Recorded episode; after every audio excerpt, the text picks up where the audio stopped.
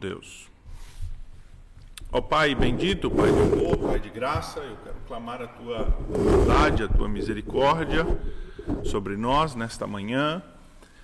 Que a tua graça se renove sobre nós mais uma vez, como diz a tua palavra, que o Senhor nos dê ah, o Espírito, ó Pai, devido nesse dia santo, nesse dia de domingo, que o Senhor dê a nós um coração Ó Deus quebrantado na tua presença, humilde, que, ó Deus, as nossas mazelas, as nossas faltas, as nossas imperfeições e os problemas do dia a dia, ó Pai, não venham tirar de nós eh, este foco, esse espírito de adoração. Pelo contrário, ó Deus, que apesar de tudo isto, ó Pai, haja em nós um desejo maior de buscar o Senhor, de te encontrar, de receber a tua palavra. Ajuda-nos, ó Pai, com o Santo Espírito, a mantermos assim essa postura devida de adoração, de busca do Senhor nesta semana. Que a graça do Senhor assim esteja conosco, com cada um dos irmãos que estão na sua casa, agora nesse momento, assistindo esse estudo da palavra de Deus. E, ó Pai, que ah, de fato a tua palavra nos edifique, nos traga ah, assim instrução, ensino. Eu clamo em nome do Senhor Jesus. Amém. Irmãos, eu quero aqui em especial dar um, uma saudação ah, para a irmã Alcione, que é sempre uma das primeiras que está ali para conectar, viu, irmã Alcione? Que bom, Deus abençoe aí a sua vida. Ela já conecta e já é, deixa ali bom dia, irmãos, bom dia, pastor e tal. Às vezes eu estou meio atrapalhado aqui, não consigo entrar no chat, não, não dá para eu responder os irmãos, mas eu é, agradeço a irmã Alcione pela sua presteza, rapidez aí, sempre conectando e e já logo buscando ali e, e, saudando os irmãos, isso é uma, é uma, é uma grande bênção. Ah, queria deixar um abraço também aqui ao irmão Esmeraldo.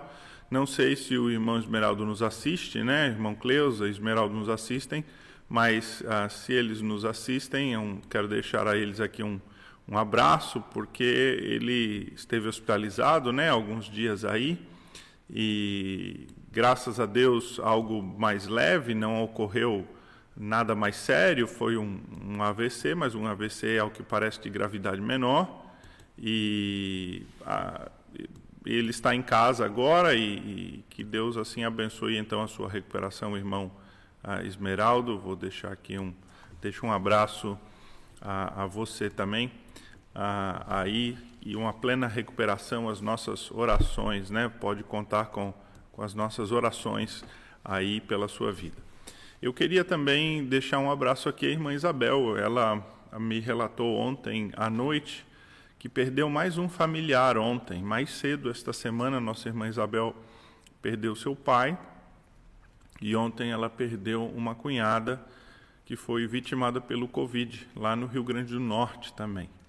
Então, isto traz, né, a, a, aumenta ainda muito mais, eu imagino, a sua a dor aí da sua perda, e a irmã tem o nosso consolo, o nosso conforto, a nossa oração, e conclama a igreja os irmãos a orarem pela irmã Isabel, né, que tem que acompanhar tudo isso à distância, né? Imagino que que isso não seja assim a, o melhor, a gente quer estar junto, quer estar perto, mas a situação é, é extrema, é devida, né? A pandemia é, é, é, não, não permite, né?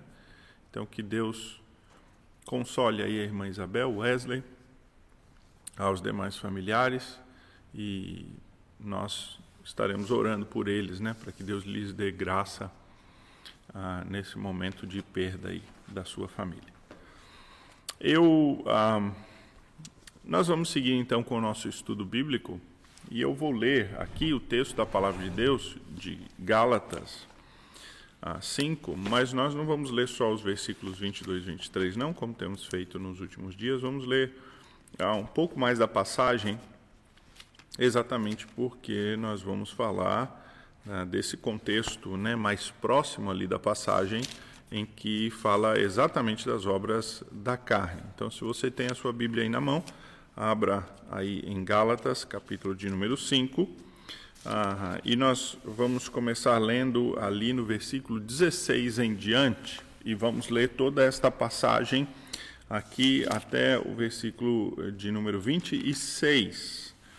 Aliás, nós vamos começar lendo no 15, né? Como nós ah, expusemos na última aula e propusemos que a passagem parece começar no 15 e fechar no 26. Então vamos ler ali no 15. Leamos então a palavra de Deus. Se vós, porém, vos mordeis e devorais uns aos outros, vede que não sejais mutuamente destruídos. Digo, porém, andai no espírito, e jamais satisfareis as concupiscências da carne. Porque a carne milita contra o espírito, e o espírito contra a carne, para que não façais o que porventura seja do vosso querer. Mas se sois guiados pelo Espírito, não estáis sobre a lei. Ora, as obras da carne são conhecidas e são prostituição, impureza, lascívia, idolatria, feitiçaria, inimizades, porfias, ciúmes, iras, discórdias, dissensões, facções, invejas, bebedices, glutonarias e coisas semelhantes a estas, a respeito das quais eu vos declaro, como já outrora vos preveni, que não herdarão o reino de Deus os que tais coisas praticam. Mas o fruto do Espírito é amor, alegria, paz, longanimidade, benignidade, bondade, fidelidade, mansidão, domínio próprio. Contra estas coisas não há lei, e os que são de Cristo Jesus crucificaram a carne com as suas paixões e concupiscências. Se vivemos no Espírito, andemos também no Espírito. Não nos deixemos possuir de vanglória, provocando uns aos outros, tendo inveja uns dos outros. Até aí, a palavra do nosso Deus. Como eu ah, procurei expor no último estudo, ao que parece, Paulo, ah, nesse texto em que ele fala do fruto do Espírito, ele ah, coloca dois colchetes aí para delimitar a abertura e o fechamento do seu pensamento. Né? É um recurso comum, é um recurso literário. Eu falei aqui, os, os, os gramatas, né, os estudiosos da língua chamam de inclusio, e talvez tenha até um outro recurso literário aqui dentro, mais complexo um pouco, chamado quiasmo. Mas, ah, pelo menos esse inclusio fica muito claro, porque o apóstolo Paulo, no versículo 16, ele diz assim: Andai no espírito e jamais satisfareis as concupiscências da carne. Então, a ideia de andar no espírito. E lá no versículo de número 25, ele diz: Se vivemos no espírito, andemos no espírito. Ou seja, esta ideia que ele abre a sessão, ele fecha a sessão. Desculpa, irmãos, é de manhã cedo, eu estou com a garganta seca, então. Ah.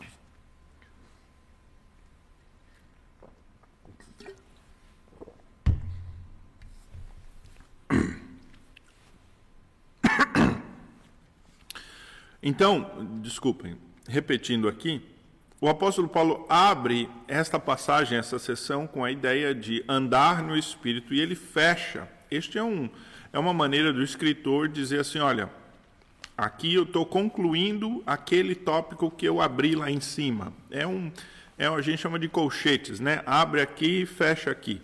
Mas possivelmente esse colchetes ele está dentro de um outro, que é o versículo 15, que diz assim: se vós, porém, vos mordeis e devorais uns aos outros, vede que não sejais mutuamente destruídos. O apóstolo Paulo está falando de um problema de relacionamento. Ele tinha ouvido falar, certamente, de que lá na igreja da Galácia, nas igrejas da Galácia, ah, eh, havia esse problema doutrinário relacionado à circuncisão, mas havia também, esse problema da circuncisão havia gerado um problema de uh, relacionamentos. Uh, e isso é, é curioso, irmãos, porque, de fato, a falsa doutrina, o falso ensino, ele nunca é só uma questão intelectual, nunca é só uma questão doutrinária, nunca é só uma questão de opiniões.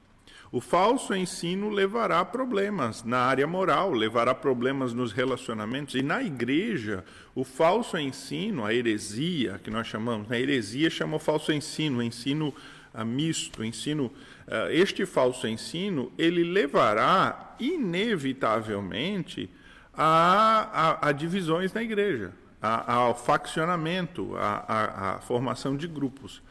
O falso ensino, irmãos, ele realmente não é apenas algo assim tolerável, de menor importância. O falso ensino ele é terrível, estava causando isso nas igrejas da Galácia. O apóstolo Paulo ouve desta notícia de que eles estavam sendo seduzidos pelo ensino dos judaizantes, que queriam que eles se circuncidassem, e eles estavam achando que era realmente uma boa ideia que eles se circuncidassem. E além disso, então, este problema da circuncisão gerou um outro problema, que era o problema de divisões. Então o apóstolo Paulo fala: olha, como é que vocês que são espirituais aí, que querem realmente servir a Deus de uma maneira mais intensa, se circuncidando, como é que vocês estão brigando?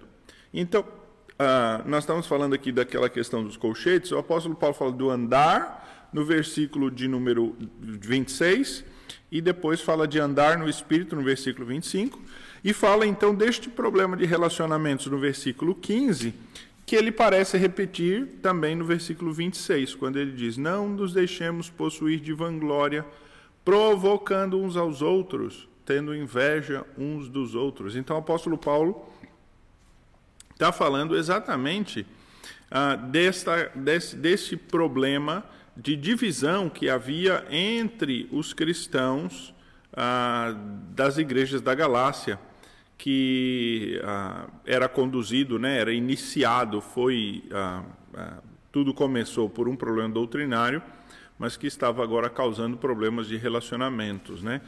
Eu falei no último estudo que o apóstolo Paulo usa uma expressão aqui que que é uma expressão assim que demonstra que as coisas não estavam assim só no nível de desentendimento intelectual, né?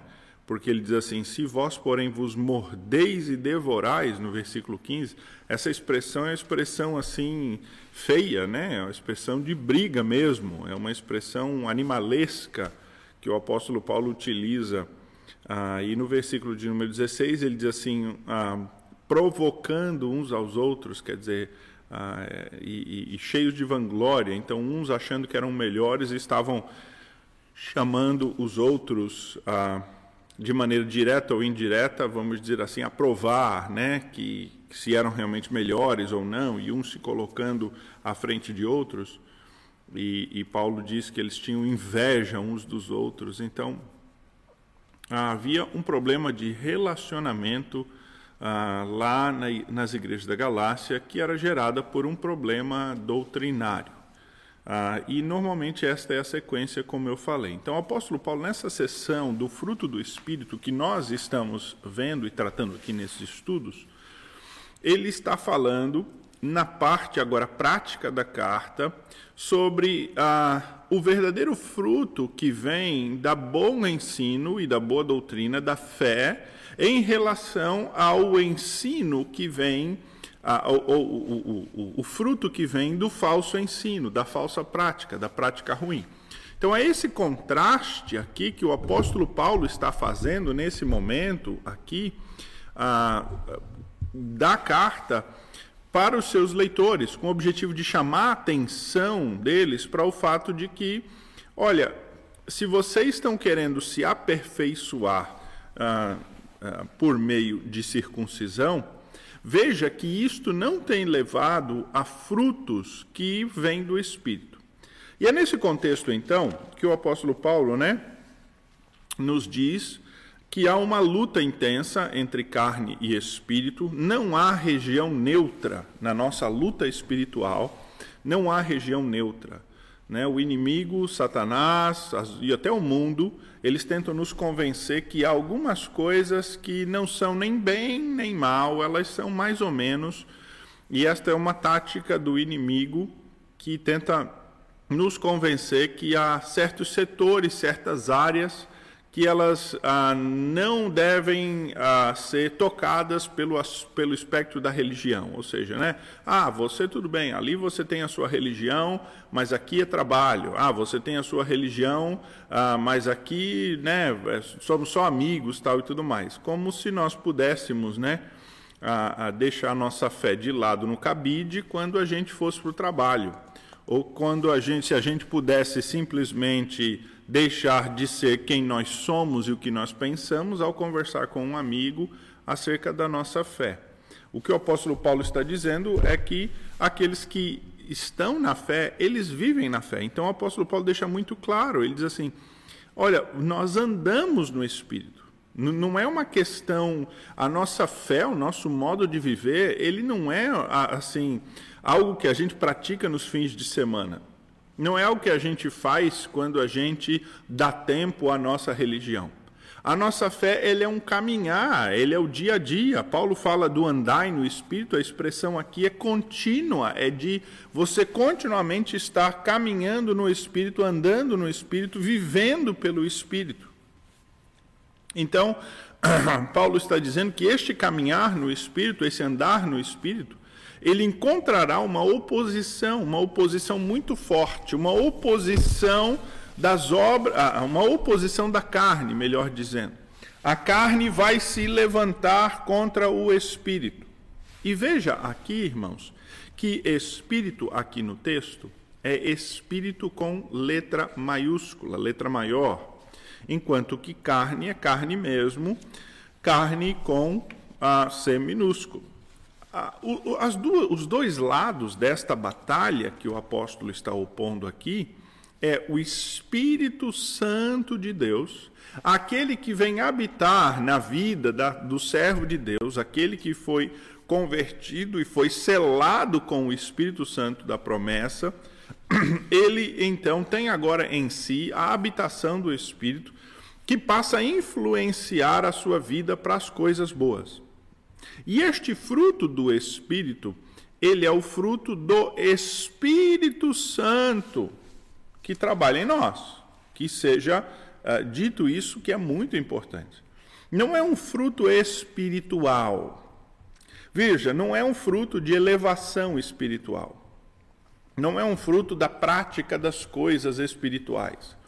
Então, se a gente meditar e se a gente uh, se abster das, da, das mundanidades e se a gente levar o nosso espírito, uh, no nosso espírito vai começar a produzir. Não, não é o nosso espírito que produz o fruto, é o Espírito Santo de Deus que frutifica em nós.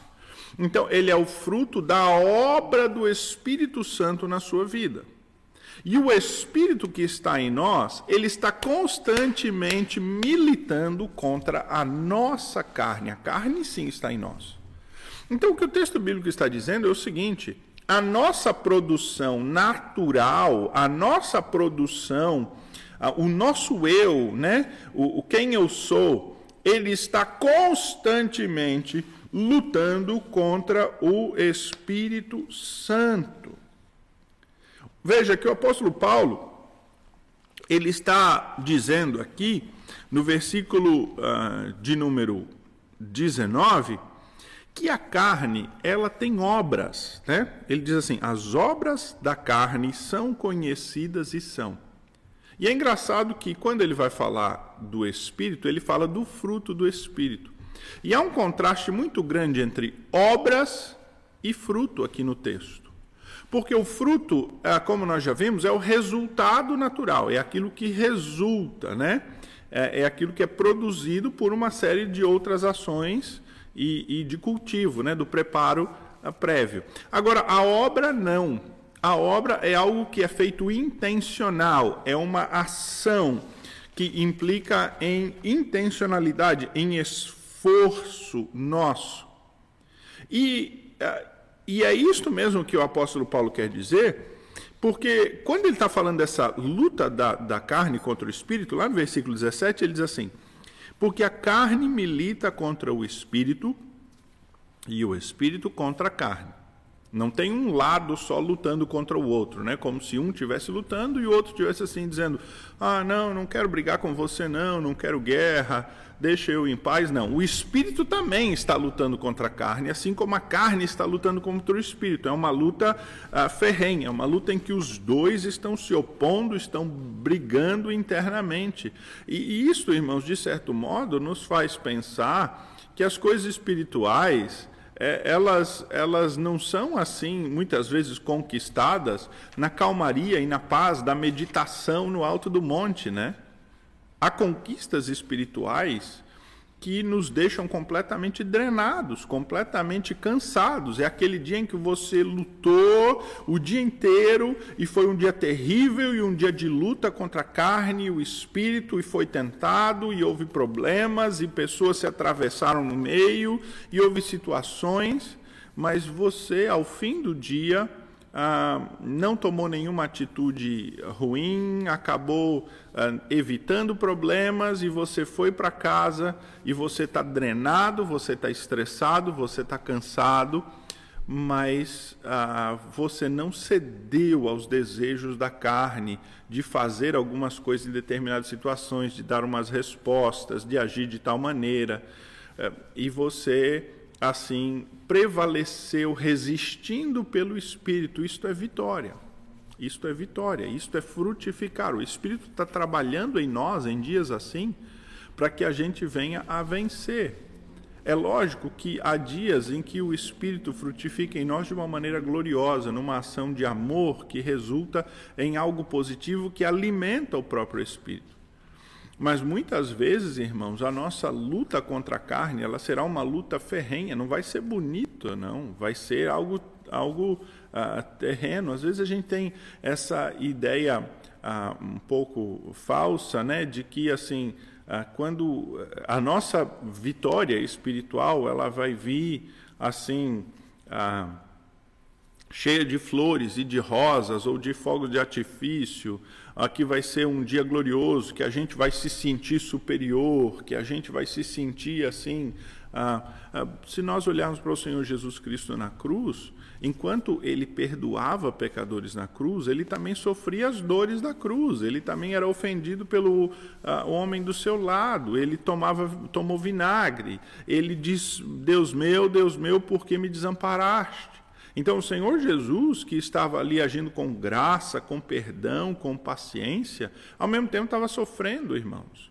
Então, a, a, às vezes a gente tem essa ideia errada de que a, o fruto do Espírito ele é, é, é, ele é sempre ele sempre ocorre numa situação pacífica, né? Ou numa situação onde não há conflito, né? Que o fruto do Espírito é aquele fruto belo que nasce ah, do dia bom, na calmaria. E, na verdade, muitas vezes o fruto do Espírito ele frutifica no meio da guerra mesmo, é, é, é no dia da batalha, é na luta, é ali que nós devemos ah, resistir às obras da carne. Por quê? Porque o apóstolo Paulo, nesse mesmo versículo 17, ele diz assim: né, que a carne milita contra o espírito, o espírito milita contra a carne, porque são opostos entre si, eles são realmente opostos. Não há área neutra, não há esta aquela que se chama né, zona desmilitarizada, quer dizer, não pertence nem ao país tal nem ao país X, é uma área neutra que eles escolheram ali. Ali não se trava batalha, se um país entrar ali está tranquilo, se o outro entrar está tranquilo, os dois é uma área que pertence aos dois. Isso não existe no campo espiritual, eles são opostos e aquilo que não é do espírito é da carne. E aí o texto bíblico diz, né? Para que não façais o que porventura seja do vosso querer. É isso que diz a nossa versão Almeida e atualizada. A versão NVI traduz o finalzinho desse versículo 17 assim: Eles estão em conflito um com o outro, a carne e o espírito, de modo que vocês não fazem o que desejam não fazem o que desejam. Olha só, a carne luta, luta contra o espírito e você não faz o que deseja. A nova versão transformadora, uma outra tradução, ela é um pouquinho mais explícita. Na verdade, ela é uma tradução que ah, ah, é bem interpretativa, então ela acrescenta até algumas palavras para tentar dar o sentido do texto. Então, a nova versão transformadora diz assim, né? Ah, a natureza humana deseja fazer exatamente o oposto do que o espírito quer. E o espírito, é aqui todo, estou lendo todo o versículo, né, desde o começo na nova versão transformadora. Então diz assim: a natureza humana, não usa a expressão a carne, mas usa a expressão a natureza humana, deseja fazer exatamente o oposto do que o espírito quer.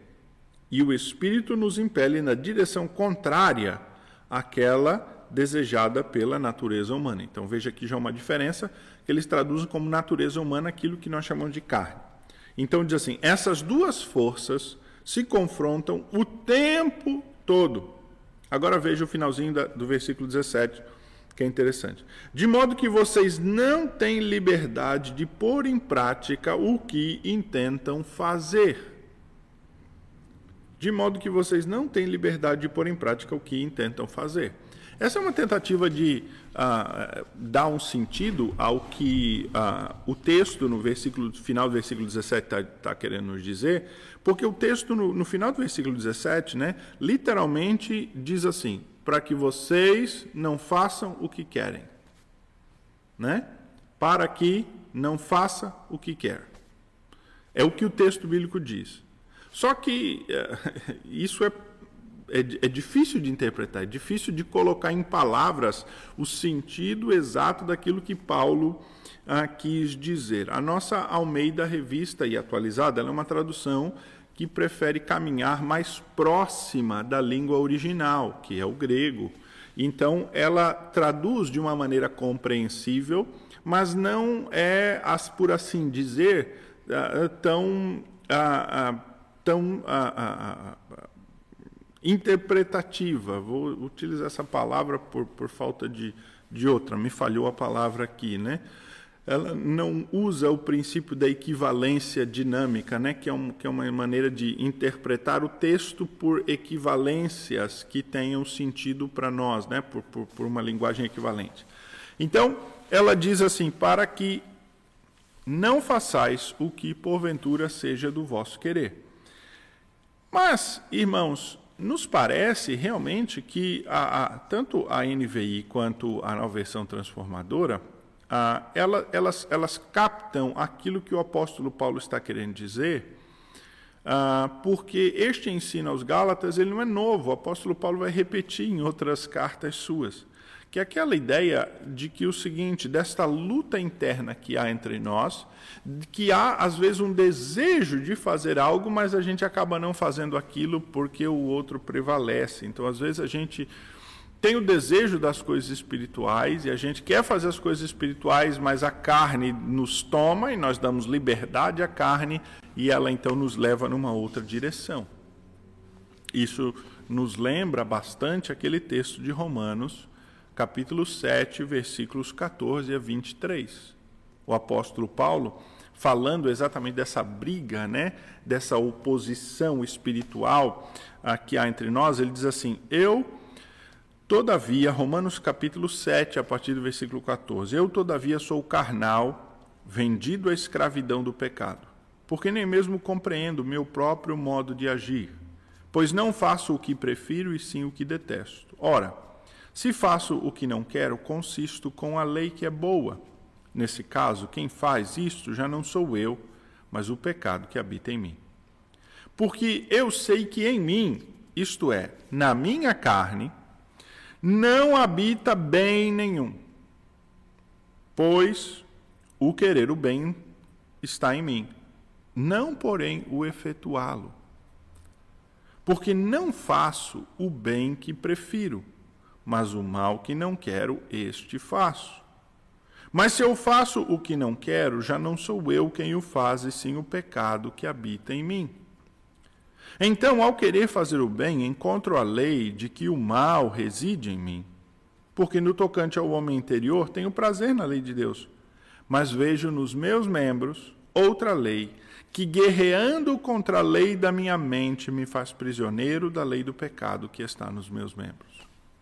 Então veja que esta linguagem ela é bastante semelhante àquela que Paulo utiliza aqui em Gálatas, quando ele diz assim: Porque não faço o bem que prefiro, mas o mal que eu não quero, este faço.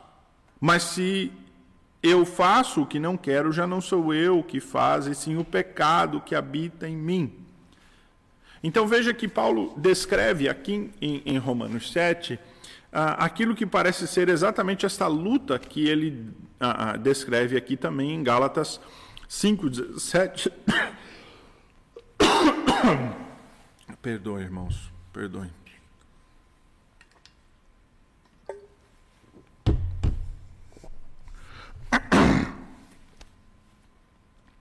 Então, esta, essa luta que há entre a carne e o espírito, ela é uma luta e realmente um conflito interno, porque a carne ela, ela gera desejos em nós.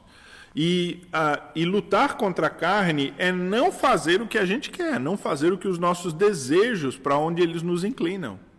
Uh, e muitas vezes Fazer a obra do Espírito é fazer aquilo que para nós é difícil, para aquilo que para nós é, é, é, seria a nossa última opção, né? como ir conversar com aquela pessoa que nos ofendeu. Né? A gente quer é, é odiar essa pessoa mesmo, ou eliminar ela da nossa vida, ou se puder ah, ah, né, dar um, uma, uma resposta à altura ou até se vingar. A, a gente quer é, se afastar dessa pessoa, nós queremos prevalecer, nós não queremos nos humilhar para ir lá buscar o perdão, a misericórdia, manifestar graça. Eu já fui ofendido, né? Como é que eu ainda vou lá conversar com esta pessoa?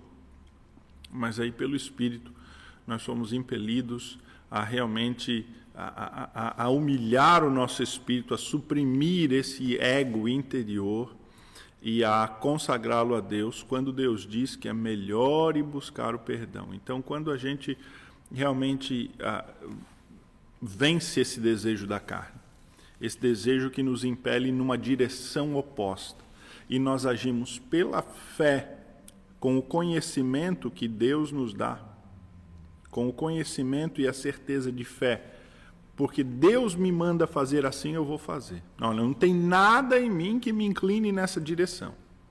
Não tem nada em mim que, inclusive, pense que isso vai dar certo. Não me parece ser uma boa ideia. Vai dar errado. Eu ir lá falar com esse sujeito, com esta senhora, isso aí vai dar errado. Isso aí não vai dar certo. Eu vou acabar sendo ofendido de novo ou vou perder a estribeira. Mas aí, pela fé, pela fé, nós confiamos naquilo que Deus diz. Quando Ele diz: Se o teu irmão pecar contra ti, vai arguí-lo entre ti e ele só. Mateus 16, 15, 18, 15. E aí então nós, seguindo a Escritura, nós humilhamos o nosso espírito e nós buscamos. Esta é a luta, irmãos, da carne contra o espírito. A nossa carne, ela trabalha muito pelo desejo, ela trabalha muito por essa inclinação do prazer, ela trabalha pela inclinação das coisas sensíveis, do tato, das emoções. E o nosso coração é enganoso, o nosso coração ele é carnal, ele é vendido à escravidão, como diz muito bem o profeta Jeremias. E nós precisamos compreender isso nesta luta do espírito. Então o apóstolo Paulo diz assim: olha, constantemente há naquele que já foi regenerado, naquele que já foi transformado, que já recebeu o Espírito Santo da promessa. Constantemente nele há esta luta entre a carne e o espírito. E se ele ceder aos desejos, ao que quer, então ele não estará cedendo ao espírito. Preciso fazer aqui um, uma diferenciação ah, que é no não cristão esta luta não acontece. Essa luta não acontece porque ele não tem o Espírito Santo de Deus. Então, ah, o que Paulo está descrevendo aqui é uma luta específica do cristão, daquele que já foi verdadeiramente transformado, regenerado daquele que já foi assim ah, selado com o Espírito Santo da promessa, e agora o Espírito Santo está na sua vida e está agindo, começando a limpar, começando a confrontar. O Espírito está fazendo o enfrentamento da carne aqui na nossa vida. Naquele que ainda está no mundo, ainda está no pecado, Há um certo conflito interior, mas é um conflito da moralidade. É um conflito da moralidade. Tanto que não há um conflito por aquilo que os homens aprovam. Não há um conflito por aquilo que os homens aprovam. Um ponto disso ah, é que os homossexuais eles ah, justificam muitas vezes ah, o fato de, de que ah, alguns deles têm um complexo muito grande de serem homossexuais e tal, ah, dizendo que é uma imposição da sociedade do passado que os fazia ver essa prática, esse comportamento, como um comportamento condenável. Então, eles nasceram, cresceram em famílias que os convenceram de que isso é reprovável e, é, e eles cresceram com isso na sua mente. Mas é só uma coisa da sua mente, não é uma coisa realmente que, ah, que, é, ah, que é da natureza. E quando então ah, ocorre né, nas sociedades e nos locais em que o homossexualismo ele é permitido, ele, ele, ele é às vezes até glamorizado, há, há uma abertura né, das porteiras, como nós falamos no popular, e passa, deixa de ter aquela sensação de algo errado. Então, ah, é aquilo que o apóstolo Paulo vai descrever lá em Romanos 1 como cauterizadamente. É quando os homens eles ah, crescem naquela sociedade em que aquilo é permitido e eles não veem aquilo como ah, um problema moral. Eles não veem aquilo como um problema de ética, como um problema, como um erro, né? como um pecado, porque aquilo é permitido na sua sociedade e aquilo é tolerado. Né? Um outro ah, é, exemplo é no Velho Oeste, né? lá quando naqueles filmes, né? alguém sacava da arma e já logo resolvia as coisas na bala. Ah, aquilo seria hoje, hoje é um comportamento completamente reprovável, mas naquela época era um comportamento entre aspas, entre aspas, aqui ah, é mais cultural dos filmes do que da realidade, mas ah, vamos dizer assim é algo aceitável, vamos dizer assim. Ah, então, quando algo se torna aceitável pela sociedade, ele se torna né, enquadrado dentro de um padrão de, de aceitável pela sociedade, os homens param de ter o conflito acerca daquilo. Eles não têm mais problema com isso. Então, nas sociedades onde a poligamia é praticada, ela é praticada sem qualquer problema. Não, é tranquilo, não há problema nenhum.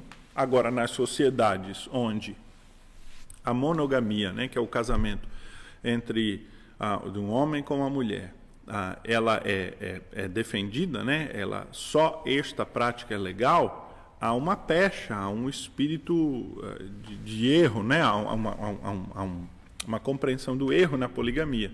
E aí então, todo mundo, se alguém pratica poligamia, vai fazê-lo em secreto, vai fazê-lo escondido, com a consciência de, da, daquele daquele erro, né? Daquilo que é feito errado. Então, ah, o que eu estou querendo dizer, irmãos, voltando aqui, é que no homem natural não há essa luta entre carne e o espírito. O que há no homem natural é uma luta entre a moralidade dos outros homens com o seu desejo de fazer algumas coisas. Então, o que há é uma luta entre ah, aquilo que é aceitável para a sociedade e aquilo que você ah, quer fazer. Na medida que a sociedade diz assim, não, é tranquilo, vai lá e faz. Então aí a gente já fica acauterizado ali e passa a praticar. Este é, a, portanto, a, a, a, luta interior, por assim dizer, moral, do homem sem Cristo. Não é esta luta aqui de Gálatas, não é esta luta de Gálatas, capítulo de número 5. Paulo está descrevendo aqui, em Gálatas capítulo 5, é esta luta interior que ocorre naquele que já foi regenerado e que tem o Espírito Santo.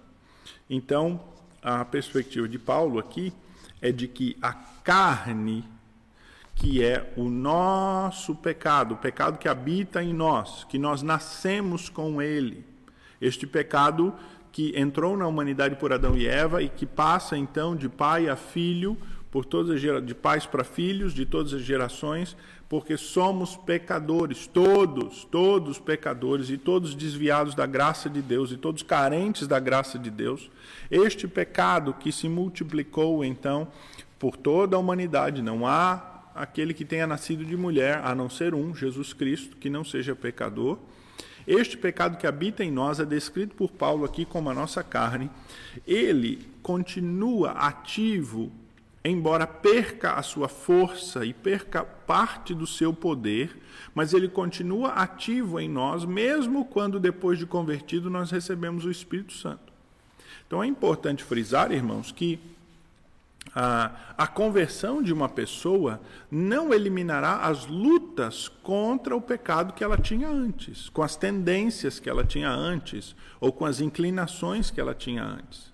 Certamente não eliminará as consequências disso, mas também não eliminará por completo as inclinações. Então, quando alguém é convertido e ele recebe uma força do Espírito para deixar um determinado vício, de fato nós vemos numa primeira fase da vida espiritual, quando o espírito entra, parece que o espírito faz uma faxina naquela vida interior realmente e, e, e, e lança luz e começa a tirar as coisas de né, o entulho e a limpar o interior. E uma pessoa recebe força para vencer um vício e ela consegue ficar um bom tempo sem vício. Mas se ela não continuar alimentando o espírito, né? aquele ímpeto inicial não for continuado, não for alimentado, ela não andar no espírito, que é o que a passagem diz, a carne vai crescer de novo, porque está ali, está inativa. Então, naquele que foi convertido, a carne nunca é nunca é vencida. A carne nunca é vencida. A carne sempre ficará ali e nós podemos ah, alimentando o espírito fazê-la ainda mais dominada ou ah, se nós deixarmos de alimentar o espírito e praticarmos algumas dessas obras, nós alimentamos e fortalecemos ainda mais as obras da carne. Algo muito importante que nós ah, devemos ah, frisar ah, é que quando Paulo usa a palavra carne, ele nem sempre usa a palavra carne no sentido de inclinação para o pecado, de natureza pecaminosa em nós. É importante nós frisarmos isso. Por exemplo, veja lá em Filipenses 1, 22, que Paulo vai utilizar essa expressão de uma maneira até positiva e não tem nada a ver com Gálatas 5. Eu só estou apontando esse ponto, fazendo esse ponto aqui, para que fique claro, irmãos, que nós temos que olhar com cuidado cada texto, porque nem todo texto Paulo usa a mesma expressão com o mesmo sentido. Nós vimos que a própria expressão fruto aqui, em Paulo, ela acontece em, em dois, três sentidos diferentes. E no resto da Escritura acontece em dois, três sentidos diferentes. É por isso que a Escritura exige interpretação e exige a medida do Espírito Santo né, para nos fazer compreender. Então, lá em Filipenses 1, 22, Paulo diz assim: Entretanto, se o viver na carne traz fruto para o meu trabalho, já não sei o que de escolher. Essa passagem é muito curiosa porque alguém poderia pegar essa passagem e falar que, olha, o bom fruto da carne. Sendo que carne é uma coisa e o fruto aqui é outra. Não tem nada a ver com Gálatas lá. Carne aqui é estar vivo, é estar no corpo. Este é o sentido de carne aqui em Filipenses, porque Paulo está falando que eh, ele está preso aqui, né? Ah, quando ele escreve essa carta aos Filipenses, e se ele for condenado, ele vai ser condenado à morte. Então ele sabe que se ele for condenado, ele não escapará. Então ele diz que ele está pronto, tanto para morrer quanto para viver. Né? Aquela passagem ah, bastante famosa aqui, que ah, viver ah, ah é Cristo, né? morrer é lucro e tal, versículo 21. Então, embaixo, eh, logo abaixo, ele diz assim: Mas olha, se eu, se eu permanecer vivo, eu estou contente também, porque eu vou produzir mais frutos para o meu trabalho. Então, aqui não é fruto espiritual, não é fruto interior, não é fruto que gera santificação, mas é fruto concreto, que é pregação do evangelho, fundação de igrejas. Então, aqui Paulo usa tanto a palavra carne quanto a palavra fruto de uma maneira completamente diferente. Então, não é a carne lá de Gálatas. Também lá em Romanos 1:3, o apóstolo Paulo vai falar assim: com respeito, falando de Jesus Cristo, ele diz, né? Uh, o qual foi por Deus, estou lendo versículo 2, Romanos 1, 2. O qual foi por Deus outrora prometido por intermédio dos profetas nas sagradas escrituras. Versículo 3: Com respeito ao seu filho, o qual, segundo a carne, veio da descendência de Davi. Então ele está falando que Cristo, segundo a carne, veio da descendência de Davi. O apóstolo Paulo não está dizendo que o Senhor Jesus Cristo é carnal, que ele tinha pecado na sua vida. Está falando que ele, ah, segundo a sua humanidade, a humanidade, Cristo nasceu do sangue, da descendência de Davi. Ele nasceu de Maria, né? que era da descendência, ambos, né? Maria e José, ambos tinham esta descendência eh, de Davi. A mesma coisa ele vai repetir lá no capítulo 9, versículo de número 3, quando ele diz, né? Porque eu mesmo desejaria ser anátema, separado de Cristo por amor dos meus irmãos, os meus compatriotas segundo a carne. Então, aqui nesses textos todos que nós estamos lendo, a ideia de carne não é a ideia de inclinação do pecado, de natureza pecaminosa que habita em nós e que está no nosso interior. Ah, não é nesse sentido. Nesses textos, a palavra carne ela é utilizada no sentido uh, de, de corpo ou de vida terrena ou de humanidade, que não tem esta conotação ruim ou negativa. De outro modo, por outro lado, ah, no mesmo texto, por exemplo, de Romanos, lá em Romanos 6,19, Paulo usa a mesma expressão carne, mas aqui no sentido de inclinação para o pecado. Romanos 6,19 diz assim: Falo como homem por causa da fraqueza da vossa carne. Assim como obedecestes aos vossos membros para escravidão, impureza, maldade, e da maldade para a maldade, assim oferecer agora os vossos membros para servirem a justiça para a santificação. Aqui ele está falando então da carne, no sentido de inclinação para o pecado. E no capítulo de número 7, então, ele fala inúmeras vezes. Por exemplo, a partir do versículo ah, de número 5, ah, ah, ele diz: Porque quando vivíamos segundo a carne, as paixões pecaminosas postas em realce pela lei operavam em nossos membros, a fim de frutificarem para a morte.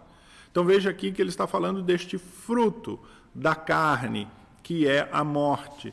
E ele está falando de carne aqui no sentido de, né, das paixões da velha vida, paixões pecaminosas. E ele repete isso inúmeras vezes, né? Ele diz versículo 8 do capítulo 7 de Romanos: Mas o pecado, tomando ocasião pelo mandamento, despertou em mim toda sorte de concupiscência, porque sem lei está morto o pecado. Ah, desculpa, é, não é 8, era o 18 aqui, eu li errado. É. Ele diz assim: porque eu bem sei que isto é em mim, na minha carne, que nós já lemos agora há pouco, né? Ah, na minha carne não habita bem nenhum. Então, na minha carne não habita bem nenhum. Na minha carne não habita bem nenhum. E isto, irmãos, então traz ah, o link para o próximo ponto e último ponto do nosso estudo aqui, que é aquilo que a carne produz.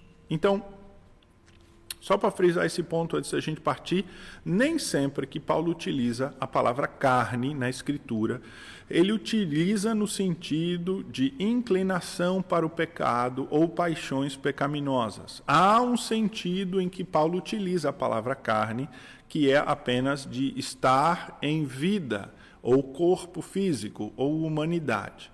Entretanto, quando Paulo utiliza a palavra carne, no sentido de inclinação para o mal, de nossa natureza humana pecaminosa. O que o apóstolo Paulo está querendo dizer, e a conclusão que ele tem, é de que a carne não pode fazer algo bom ou positivo. Então, é importante nós frisarmos isso, porque o que Paulo está querendo dizer é que a carne não produz nada bom. A carne não pode agradar a Deus. E isto lá em Gálatas aparece muito claramente quando Paulo traz realmente uma visão completamente negativa da carne. Completamente negativa da carne. Quando ele diz assim, em Gálatas 3,3, ele diz: Sois assim insensatos que, tendo começado no espírito, estejais agora vos aperfeiçoando na carne. Aqui é um, um tom jocoso, né? É uma, é uma, é, um sentido de, é, de, de provocação, vamos dizer assim, do, do, povo a, a refletir, falar: ah, vocês começaram a se aperfeiçoar no espírito e agora estão trocando o espírito para se aperfeiçoar na carne. E o que está implícito aqui é a ideia de que a carne não traz nada positivo, de que não tem como se aperfeiçoar na carne, que é impossível que a carne vá produzir algo bom, algo produtivo em nós. No mesmo ah, texto de Gálatas, no capítulo 6, ah, o versículo de número ah, 14. É o 14? Deixa eu ver aqui na minha anotação. 6,13, desculpa, o 6,13, ele diz assim. Pois nem mesmo aqueles que se deixaram se. Ah, desculpa, ah, de novo, Gálatas 6,13. Pois nem mesmo aqueles que se deixam circuncidar guardam a lei, antes querem que vos circuncideis para se gloriarem na vossa carne. É, a, a, Paulo está fazendo um trocadilho de palavras aqui, porque a circuncisão é uma operação na carne, né? é, é, é cortar a pele do prepúcio. Mas ele está falando uh, também nesse sentido duplo de cortar a carne, no sentido físico, material, mas também espiritual, de carnalidade. Então, Paulo está querendo dizer assim: olha, aqueles que se deixam circuncidar, eles estão também quebrando a própria lei. Eles são aqueles que ah, quebram a própria lei. E o que ele está dizendo aqui nesse texto é que a carne, portanto, não traz glória nenhuma quando ele diz para se gloriarem na vossa carne. Ou seja, é, é, a glória da carne, ela é uma glória sem valor, porque no versículo 14 ele vai dizer: Mas longe esteja de mim gloriar-me em mim, senão na cruz do nosso Senhor Jesus Cristo. Então o apóstolo Paulo está fazendo um contraste entre a glória da carne e a glória da, clu, da cruz. A glória da carne, as tolices que são geradas pelas obras da carne, elas não trazem nenhum tipo de benefício. E este é o ponto de Paulo, lá aqui em Gálatas, quando ele vai falar do fruto, porque se você não for conduzido pelo Espírito, e se você não produzir este fruto ah, que vem do Espírito, você, o que você vai produzir na sua vida será apenas carnalidade. É, e não tem outra opção. Não há um fruto neutro. Ah, não, eu não estou produzindo fruto do Espírito, mas eu também não estou em carnalidade, eu estou assim neutro. Paulo coloca os dois em oposição, de modo que ou você está andando no Espírito e o Espírito está frutificando na sua vida, ou você está caminhando na carne. E aquilo que você está produzindo é bom. Pode ser que aquilo que você está produzindo não chame a atenção das pessoas ah, para o mal que há na sua vida, né? Ou, ou, ou, digamos assim, não seja algo notório, público, mas veja, todo grande pecado ele começa por pequenos desejos e pequenos arrobos no nosso coração. E assim eles prosseguem e nós damos mais espaço, mais espaço, e nós assim acabamos ah, errando feio. Então, veja que não há área neutra. Se alguém não está frutificando no espírito, está obrando na carne, para usar uma expressão que tem um sentido duplo, né? Você está fazendo obras da carne. De novo, aqui é importante frisarmos essa ideia de que as, a, a carne, é, ela, elas são obras. Elas são obras. Elas exigem ações elas resultam, elas nos conduzem sempre em ações. Nós pecamos em pensamentos, é de fato, mas os pensamentos, quando uh, uh, alimentados, eles nos geram sempre ações. Uh, e o que Paulo cita, então, aqui nesse texto, nos versículos 19 em diante, até o versículo de número 21, é que ah, são 15, 15 obras da carne, são 15 ações da carne. Ou seja, aqueles que fazem estas ações estão na carne e não no espírito. Ele parece nos dar aqui a quatro categorias, quatro categorias de pecados ah, que ele divide aqui nesses 15. Uma questão curiosa é que, ah, numa tradução mais antiga, a revista e corrigida, há 16, porque há o acréscimo de um pecado homicídio, muito provavelmente porque a tradução deles foi baseada num manuscrito ah, que já não é mais o manuscrito que é utilizado hoje, é um manuscrito mais atualizado, mais novo. Então, a, a revista e corrigida traz 16 na lista das obras da carne. Mas todas as outras traduções, eu tenho aqui algumas, a NVI, a NVT, a NA, a ARA, as traduções todas ah, mais modernas, contemporâneas, elas não trazem ah, o tal do homicídio, trazem 15 só.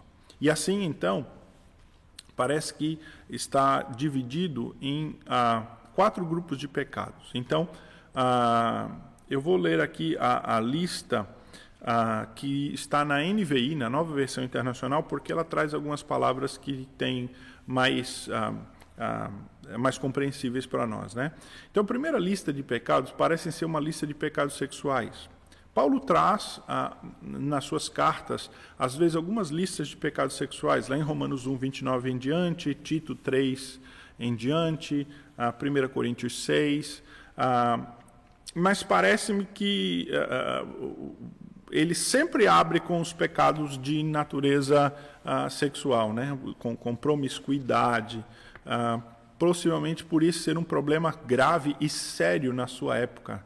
Né? O, mundo romano era um mundo muito promíscuo nessa área, era um mundo que era muito tolerante nessa área e até a, a, cultuava, de certo modo, os seus deuses a, por meio de, de cerimônias promíscuas e tudo mais. Então, certamente este era um problema sério naquela época e esta é uma similaridade que nós temos com a nossa época, porque é um problema também na nossa época. É um problema da sensualidade exagerada, da promiscuidade. Ele é sério, ele é grave. E Paulo vê, então, na sua época, como o, o, o fruto mais evidente ah, da, da, da, das obras da carne, essa promiscuidade. Eh, nós poderíamos dizer, irmãos, que, eh, eh, de certo modo, uma sociedade ah, completamente destituída de Deus, ela mostrará isso de diversas maneiras, né? com injustiça para com os pobres e os fracos, mas ela mostrará essencialmente na promiscuidade do corpo. E, e esta parece ser, pelo menos segundo Paulo, lá em Romanos 1, 18, um, um, um resultado muito claro né? da, da insubmissão e da desobediência ao Criador e à promiscuidade do corpo. Então, Paulo abre esta lista de obras da carne com imoralidade sexual, impureza e libertinagem. Esses três são pecados desta área sexual uh, que tratam de promiscuidade nesta área. Uh, e são, uh, por assim dizer, títulos mais genéricos para todo tipo de prática nesta área que ah, que sejam conhecidas. Né? Depois, Paulo fala de dois pecados de natureza religiosa, também muito comuns na sua época: idolatria e feitiçaria. Né? A idolatria é o culto a imagens, culto a ídolos, né? E a feitiçaria é o, a consulta a mortos, a consulta a cartas, é, é, é esse misticismo. Os romanos eram muito místicos, né? eles ah, como os gregos antigos eram muito místicos, consultavam as divindades, ah, tentavam fazer leitura de ossos, né?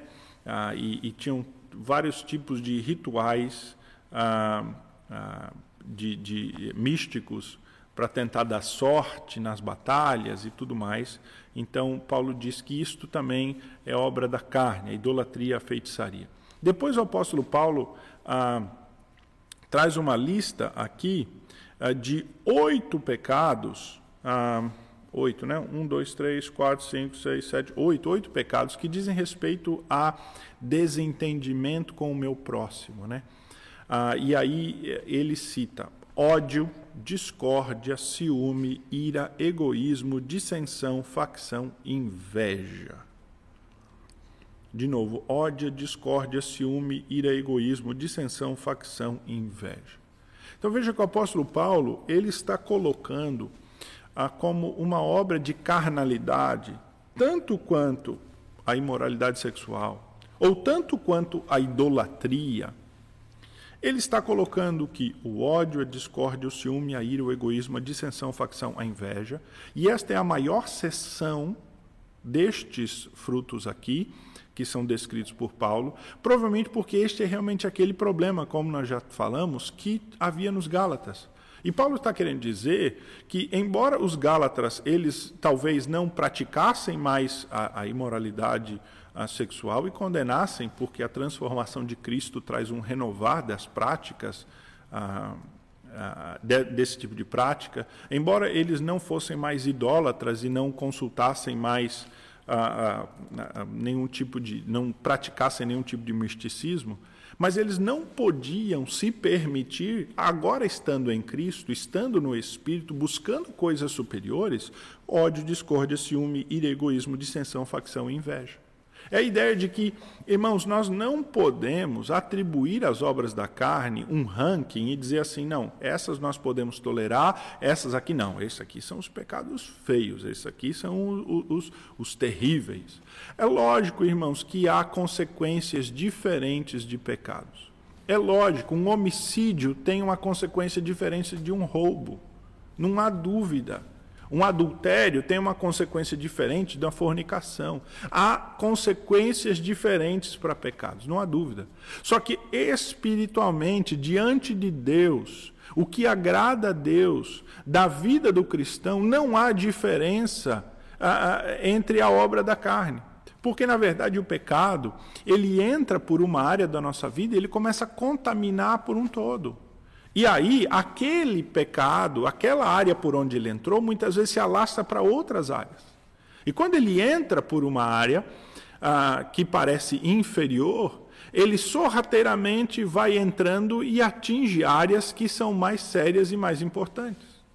Então, ele pode entrar por ira, discórdia, ciúme, e entra na vida de alguém, e a, e a carne se fortalece e atinge o seu casamento. E destrói um casamento, porque aí eh, essa pessoa desviada vai começar a cobiçar, e isso pode desencadear uma série de pecados. Então, o que o apóstolo Paulo parece estar dizendo aqui é que, olha, a, as obras da carne. Ah, é, nós não podemos ter tolerância nenhuma com, com elas. Tem que ser tolerância zero. Nós temos que fazer uma frente ah, contra elas. Nós não podemos praticá-las, nós não podemos permiti-las, exatamente porque o apóstolo Paulo diz assim: as obras da carne são conhecidas. Essa expressão do apóstolo Paulo quer dizer assim: vocês sabem muito bem quais são. Vocês são conhecidos, elas estão aí, elas são autoevidentes. E Paulo não está nos dando uma lista extensiva de pecados, porque ele termina com essa a, a lista aqui em Gálatas a, a, 22, quando ele, desculpa, 21, quando ele diz assim: a, bebedices, glutonarias e coisas semelhantes a esta, ou seja, é o famoso etc, né? É, tal, tal, tal coisa, etc, etc. É, é a ideia de que e outros mais. Paulo não está nos dando uma lista extensiva de pecados. Olha, estes pecados são os pecados terríveis, os mais condenáveis, as maiores evidências da carne. Não. Paulo está citando alguns né, que vêm ali na sua mente, possivelmente fazendo essa divisão. Ele coloca os pecados de natureza sexual, pecados religiosos ah, e depois de relacionamento com o nosso irmão. E ele termina então com embriaguez e orgias, ou a, a nova versão transformadora, né, que tem essa mais essa, essa perspectiva mais interpretativa, traz festanças desregradas. É mais ou menos isso, eu acho, que é a tradução, né? Alguns outros textos trazem orgias. E alguns dos nossos versões mais antigas, por exemplo, a área, a revista atualizada, traz este último obra da carne aí como glutonaria, que é a ideia de comer muito. Mas aqui não é só a ideia de comer muito, não é só a glutonaria, não. É a ideia daqueles banquetes que eles faziam, onde acontecia todo tipo uh, de, de pecado carnal, né? que envolvia bebedeira, muito vinho, ah, por isso a embriaguez e a orgia. Ah, possivelmente o, o, o apóstolo Paulo está se referindo nesses últimos dois pecados àqueles, àquelas grandes festas, aqueles grandes banquetes comuns ah, da época em que acontecia todo tipo de, de pecaminosidade, de mundanidade. Então, o apóstolo Paulo, irmãos, com esta lista aqui, ele está tocando algumas áreas ah, ah, mais, ah, digamos assim, conhecidas e praticadas naquela época, que tem, inclusive, muita similaridade com pecados da nossa época, porque nós vivemos ah, de uma maneira muito semelhante, há muita semelhança entre o mundo romano e o nosso mundo moderno, ocidental, contemporâneo. Só que ele está querendo nos dizer, irmãos, ah, de uma maneira geral, ah, sem frisar e sem entrar em, em, em, detalhes aqui em cada um desses pecados, é que não pode haver em nós nenhuma tolerância da prática das coisas carnais. É, é, esse é o ponto que Paulo diz, porque ele diz assim, né? Ah, e coisas semelhantes a estas, a respeito das quais eu vos declaro, como já outrora vos preveni, não herdarão o reino de Deus os que tais coisas praticam. Irmãos, o apóstolo Paulo quer deixar muito claro que ah, quem é só carnal e quem está demonstrando só obras de carnalidade não tem o Espírito Santo. Nele só a carne. Ele nunca foi transformado. Então, ele não tem parte no reino de Deus. Aquele que diz ser espiritual, mas que só tem obra carnal, não tem fruto espiritual, este, na verdade, não tem o Espírito Santo. Está mostrando que ele não tem parte no reino de Deus, que ele não faz parte do reino de Deus que ele não herdou o reino de Deus. Ou seja, que ele não foi convertido, ele não foi transformado. Aquele, irmãos, portanto, que uh, tem obras, só obras que mostram essa carnalidade, é o que prevalece na sua vida. Por mais que ele diga e, e, e queira afirmar a sua conversão, é preciso que ele analise profundamente, porque não pode haver num cristão uh, esta prevalência, essa primazia da obra da carne ah, sem que haja o fruto do Espírito. Aquele que está assim precisa refletir, porque Paulo diz: não herdarão o reino dos céus. O Senhor nosso Deus é um Deus de graça com o pecado. Ele é um Deus que perdoa o pecado sempre. É um Deus que ama pecadores no seu pecado, que humilhados o buscam e pedem perdão, arrependidos, e Deus os perdoa e Deus os transforma. Mas aqueles que permanecem em contumácia, né, que insistem no seu pecado, estes estão demonstrando que nunca tiveram arrependimento, nunca buscaram a Deus verdadeiramente. Pode ser um remorso, pode ser até um, uma, uma, pode haver até alguma luta interior ali, mas verdadeira transformação do Espírito Santo, ah, ela produz frutos. Então, para nós encerrarmos o estudo de hoje, irmão, se alguém diz que é cristão, mas ele não tem fruto do Espírito. E o que se vê são obras da carne, este cristão talvez não seja cristão. Ele não herdará o reino de Deus. Mas se alguém perceber-se assim, pode sempre buscar a graça de Deus, né? Ah, se você olhar para a sua vida e tiver, não tiver certeza do Espírito Santo nela, porque a sua vida é uma vida carnal, é uma vida entregue ao pecado, você busque a graça de Deus e o Senhor transformará a tua vida. Se você, ao olhar para a sua vida, se identifica com vários dos pecados que estão aqui nessa lista, mas não vê nenhum dos frutos do Espírito que estão listados nos versículos anteriores, peça a graça de Deus. Confesse o seu pecado, admita, busque Deus, peça para ser transformado, que o Espírito Santo atue na sua vida, transforme, lave a sua vida. E o Senhor Deus, que é um Deus de graça, de misericórdia, Ele não vai te condenar. Ele não vai olhar atravessado, Ele não vai olhar para o lado, Ele vai olhar com amor, com graça, com misericórdia. Ele vai te amar, Ele vai te perdoar, Ele vai transformar a sua vida. Concluímos assim, irmãos, esse estudo da palavra de Deus e vamos fazê-lo com uma oração.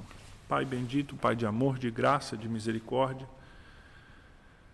ajuda-nos na luta da carne contra o espírito.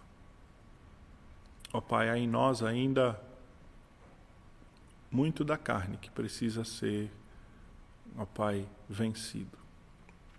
Ajuda-nos nessa luta, ó Deus.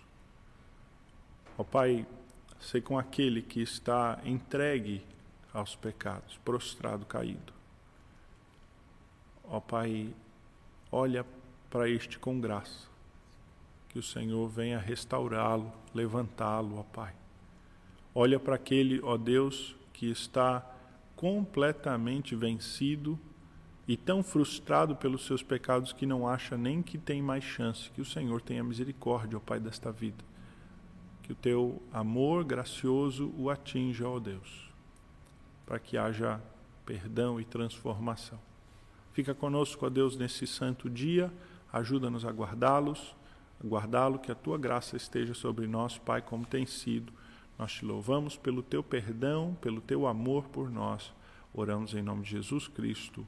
Amém. Meus caros irmãos, Deus os abençoe a todos e para os que puderem, teremos culto hoje às 17 horas, viu? Fiquem com Deus, um bom domingo a todos.